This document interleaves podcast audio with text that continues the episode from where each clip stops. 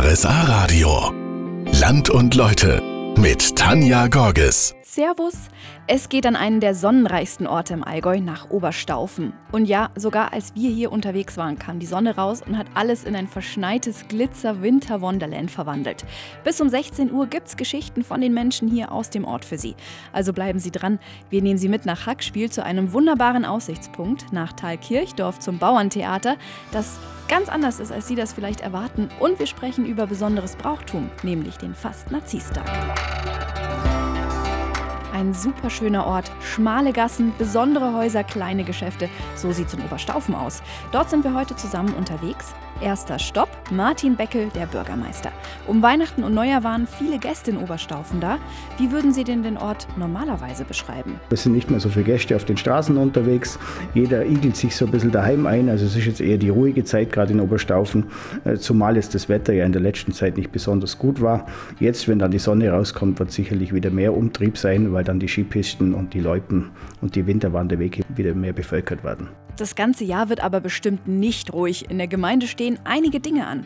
Wir werden in, im Sommer unsere Erzdurchfahrt weiter ausbauen in Richtung äh, Bufflings raus, in Richtung Isny. Dann sind wir gerade dabei, unseren Kurpark umzugestalten. Also jetzt äh, ruht natürlich gerade die Baustelle aufgrund des vielen Schnees, aber da wird es im Frühjahr weitergehen. Turngeräte für Senioren werden dort ähm, entstehen, genauso wie für Jugendliche Klettergerüste oder Klettergeräte und ein kleiner Wasserspielplatz für Kinder. Also ganz viel, was die Bewegung betrifft. Da können wir uns ja auf was freuen in Oberstaufen. Viehscheid, Christbaumloben, Funkenfeuer, Klausen und Bärbeles treiben, Rauhnächte. Die Liste könnte ich noch weiterführen. Das ist Brauchtum, das bei uns im Allgäu noch richtig gelebt wird. Auch in Oberstaufen, da sind wir heute unterwegs. Die haben aber noch einen ganz eigenen Brauch. Den gibt es wirklich nur hier. Das ist der Fastnarzistag. Gefeiert wird der am Faschingsdienstag. Während überall die Narren los sind, geht es dann in Oberstaufen erstmal ruhig zu, erzählt uns Jonas Fessler. Also am Vormittag ist alles nur sehr, sehr ruhig. Hier ein Gedenkakt an die Pest und an verstorbene Staufner. Da werden wir von den Trommlern begleitet, die sind relativ laut. Und von der Musik, die spielen dann ein paar Stückle. Also es ist halt einfach ein, ein Marsch, wo man durch Staufen läuft und ruhig, bis auf die Trommler und die Musik. Ja. Dann der Prolog ist sehr ruhig, also da redet niemand und. Ein bisschen andächtig so. Sehr andächtig, ja. In Oberstaufen hat nämlich 1635 die Pest gewütet und hat den Ort fast ausradiert. Seitdem gibt es jedes Jahr einen Umzug. Eine wichtige Rolle dabei der Butz. Der ist eine Person, die symbolisch die Leute von der Pest befreit mit seinem Besen und sozusagen die Leute von der Pest wieder freikehrt. Und der läuft auch beim Umzug immer mit und kehrt dann ganz Staufen einfach immer vor den Leuten den Boden und das ist dann symbolisch, dass er sie von der Pest und von Krankheiten befreit.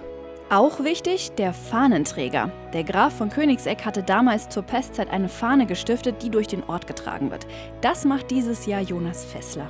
Ich bin einfach sehr stolz, dass ich das Amt übernehmen darf, weil mein Vater war schon Fähnrich, mein Urgroßvater war Fähnrich und mein Opa war Tambor, also auch in dem Verein dabei. Und da bin ich so schon sehr stolz, dass ich das auch machen darf, das Amt, ja. Darum übt er jetzt schon fleißig. Ich will das natürlich schon perfekt machen und gut machen und nicht jetzt irgendwie am Kirchplatz stehen und da schlecht schwingen. Bis Faschingsdienstag ist ja noch ein bisschen Zeit. Der Fastnarzistag ist jedenfalls ein ungewöhnlicher Brauch, der Oberstaufen einzigartig macht. Für irgendwas so richtig brennen tun Sie vielleicht auch. Skifahren, Backen, vielleicht ist es bei Ihnen das Reisen. Bei Brigitte Edlich aus Thalkirchdorf, das ist ein Ortsteil von Oberstaufen, ist es das Theaterspielen. Das ist einfach eine Leidenschaft, die, wenn die mal angesteckt hat, dann ist man krank. Und eine solche Leidenschaft, die muss natürlich ausgelebt werden. Brigitte macht das beim Bauerntheater in Thalkirchdorf. Was für sie das Besondere daran ist, hören Sie gleich bei mir. Wann haben Sie das letzte Mal so richtig gelacht? In Thalkirchdorf gibt es jedes Jahr was zum Lachen, beim Bauerntheater. Dorthin nehme ich Sie jetzt mit. Das Bauerntheater Thalkirchdorf ist was ganz Besonderes. Die Stücke sind zum Beispiel ganz anders, als es oft bei anderen Bauerntheatern der Fall ist. Erklärt uns Brigitte Edlich, sie ist die Regisseurin. Wir wollen Bauerntheater auf einem höheren Niveau spielen, wo nicht nur so plumpe Szenen da sind oder bestimmte Menschen dann in, in, in so ein bisschen ins Lächerliche gezogen werden, wie die Bauern, weil die sind ja bei uns im Allgäu sehr wichtig. Da werden die dann immer so ein bisschen belächelt So soll es also nicht sein, das Bauerntheater in Thalkirchdorf. Die Lösung? Alle Stücke werden selbst geschrieben. Die Idee dafür kommen aus dem täglichen Leben. Mein Nachbar hat ein wunderschönes Gartenhäusle in der Garten eingestellt. Und dann sage ich zu meiner Nachbarin so aus Scherz, wenn er brav ist, der Martin, dann muss er ins Gartenhäusle. Und dann sagt sie, ob ich mir da einen Gefallen tue, weil dann würden ja seine ganzen Spätzels mit einziehen. Und dann haben wir ein Stück, da haben die Männer in der Hennenstall müssen. Und das sind die ganzen Spätzels aus Solidarität mit in den Hennenstall einzogen. Und dann haben die Frauen probieren müssen, die Männer wieder aus dem Hennenstall rauszubringen. Situationen aus dem eigenen Leben auf der Bühne.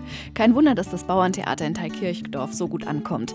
Das tut es auch wegen des Bühnenbilds. Darüber sprechen wir in einer halben Stunde. Stellen Sie sich vor, Sie gehen ins Theater, setzen sich gemütlich auf Ihren Stuhl, der Vorhang geht auf und auf der Bühne sehen Sie einen Dorfladen. Aber nicht nur irgendeinen, sondern einen, der genauso aussieht wie der früher in Ihrem Ort. Mit den echten Schildern, Regalen und Tischchen von damals. Genauso geht es vielen beim Bauerntheater in Thalkirchdorf. Wir sind gerade bei der Regisseurin Brigitte Edlich. Warum ist das denn so? Wir bekommen sehr, sehr viele Sachen angetragen. Können Sie das brauchen für euer Bauerntheater? Ist ja dann richtig toll fürs Bühnenbild. Quasi Dinge direkt aus dem Leben der Thalkirchdorfer. Letztes Mal haben wir so ein, ein schwarzes Kleid hat eine angehabt. Ja, dann war das auf einmal das Hochzeitskleid von irgendeiner Oma in Thalkirchdorf, wo sie sagt, hey, das ist das Hochzeitskleid von meiner Mama. Und so findet sich das eine oder andere Stück aus manchen Familien aus der Kirchdorf bei uns auf der Bühne wieder. Dieses Jahr bestimmt auch wieder. Aufführungen sind heuer im April. Eine kleine Kapelle, bisschen höher gelegen mit tollem Ausblick ins Tal und auf die Allgäuer Alpen. Klingt nach einem echten Postkartenmotiv. Es ist sogar fast ganz nah bei uns, in Oberstaufen nämlich, genauer in Hackspiel. Das gehört zum Ortsteil Steibes und ist ein richtiges Bergdörfchen. Da steht die Bruder Klaus Kapelle. Hans-Peter Fink hat an ihr mitgebaut in den 1960er Jahren. Gebaut werden konnte die Kapelle, weil die Hackspieler eine alte Gemeinschaftssäge verkauft haben. In der Kapelle läutet eine besondere Glocke.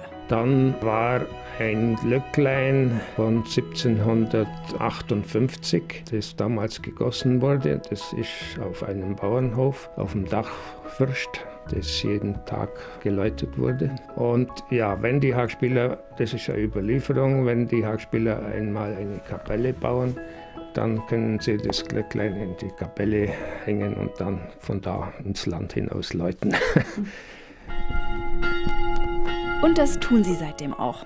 Der Weg dahin war aber nicht immer einfach. Zwei Jahre lang hat Herr Fink beim Bau geholfen, beim Ausstecken, Mauern, Verputzen. Denn pünktlich zur Einweihung am 25. September 1965 sollte alles fertig sein. Wir haben ja vorher schon viel also Gemeinschaftsarbeit gemacht und dann kam dann eh am Ende, da mussten dann die, die Frauen natürlich mithelfen, da putzen und dann kranzen zu dem Fest. Und das haben wir dann geschafft, ja. Und bis heute steht sie in Hackspiel, die Bruder Klaus Kapelle. In Oberstaufen sind wir heute mit Land und Leute unterwegs und ich bin verabredet mit Martin Kerber, den habe ich letztes Jahr schon getroffen. Da hat er mir die Orgel in St. Peter und Paul gezeigt. Wir durften da sogar reinkriechen hinter die Orgel. Und heute treffe ich ihn aber als Leiter des Kirchenchors. Sie proben gerade mit dem Kirchenchor in Oberstaufen weil da nämlich eine besondere Veranstaltung ansteht. Was kommt denn da in Oberstaufen auf Sie zu? Ja, in Oberstaufen ist eine Tradition, dass man am Karfreitagabend ein besonderes kirchliches, musikalisches Fest veranstaltet an diesem hochheiligen Karfreitagabend. Und da hat vor knapp 100 Jahren ein geistlicher Rat, der Pfarrer Gottfried Resel, hat es damals 1920 begründet in Oberstaufen. Das heißt, Sie haben nächstes Jahr 100-jähriges, wenn genau. ich jetzt richtig gerechnet habe. Ganz genau, da werden wir das ganz groß in die Öffentlichkeit bringen. Wenn Sie das nächstes Jahr so groß aufziehen wollen, was ist denn da dann der Unterschied von diesem Mal Karfreitag bis zum nächsten Jahr? Also dann müssen Sie ja so ein bisschen sich was anderes einfallen lassen. Ganz genau. Wir wollen natürlich da immer abwechseln, dass nicht jedes Jahr das gleiche ist, auch für die Zuhörer oder Mitfeiernden kann man sagen. Und deswegen haben wir heuer was ganz anderes geplant. Ein modernes Werk von einem walisischen, also englischen Komponisten, von Carl Jenkins ist es. Ein Stabat Mater, das heißt, das ist an die Mutter Gottes, an Mutter Jesu, wie sie den Karfreitag empfindet, also das Sterben ihres Sohnes sehr schön, gefühlvoll gemacht. Also was ganz anderes als eben dieses Oratorium von Josef Haydn. Klingt sehr emotional. Kennt man das denn als Kirchengänger? Hier überhaupt? Nein, wir machen immer nur was ganz Besonderes, was sonst nicht gemacht wird. Auch das Oratorium, die sieben letzten Worte Jesu am Kreuze, wird im Allgäu nur noch bei uns in Oberstaufen gemacht. Früher war das mehr üblich, sondern in verschiedenen größeren Kirchen wie Otto Beuren und so weiter. Aber jetzt hat sich nur noch in Oberstaufen gehalten, diese Tradition, sind wir auch ganz stolz. Und dieses Stabat Mater ist meines Wissens im Raum Allgäu noch nie von einem anderen Chor aufgeführt worden. Das klingt auf jeden Fall super aufregend da in Oberstaufen. Also tragen Sie sich am besten mal den Karfreitag im Kalender ein, weil da können Sie was erleben. Damit sage ich Tschüss für heute. Sie können Land und Leute aber noch weiter. Damit sage ich Tschüss für heute.